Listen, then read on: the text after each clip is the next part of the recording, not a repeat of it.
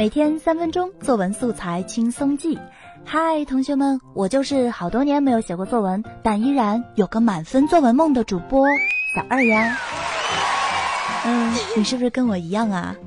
所以呢，今天我要给大家讲的是关于郑板桥的一个历史小故事。郑板桥曾经托人在家乡买下过一块地，打算呢将来用作墓地。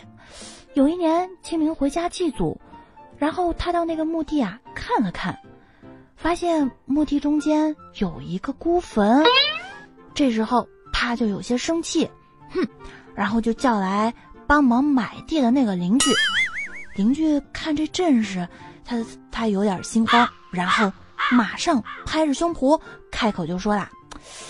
哎呀，您放心，那是一座无主孤坟，您只要吩咐一声，我就可以随时把它给弄掉。郑板桥有点失望的看着这个邻居，然后他就说了：“怎么可以随便挖人家的坟地呢？现在没人认领，并不代表以后永远的就没有人认领啊！就算是无主的孤坟，那也是留下了深深的怀念。”真的吗？后来。他邻居听完郑满邪的这一席话，当时就惊呆了。后来你猜怎么着？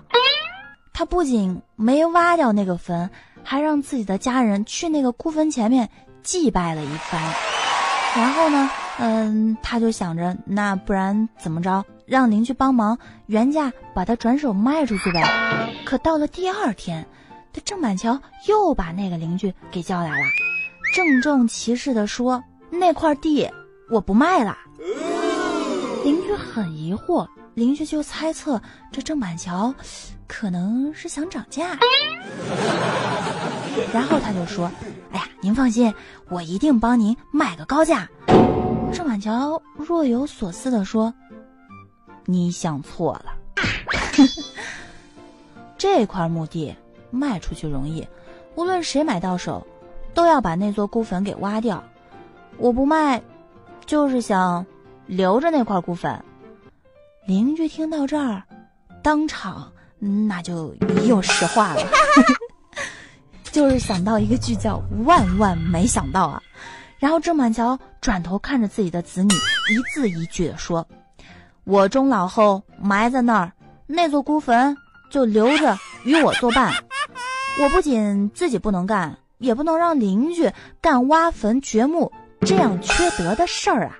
后来郑板桥不仅说道，而且还在那块墓地上立碑，告诉了子孙后代，这座孤坟今后谁也不准挖，而且每到清明节还要祭拜，并立下了规矩，百世不变。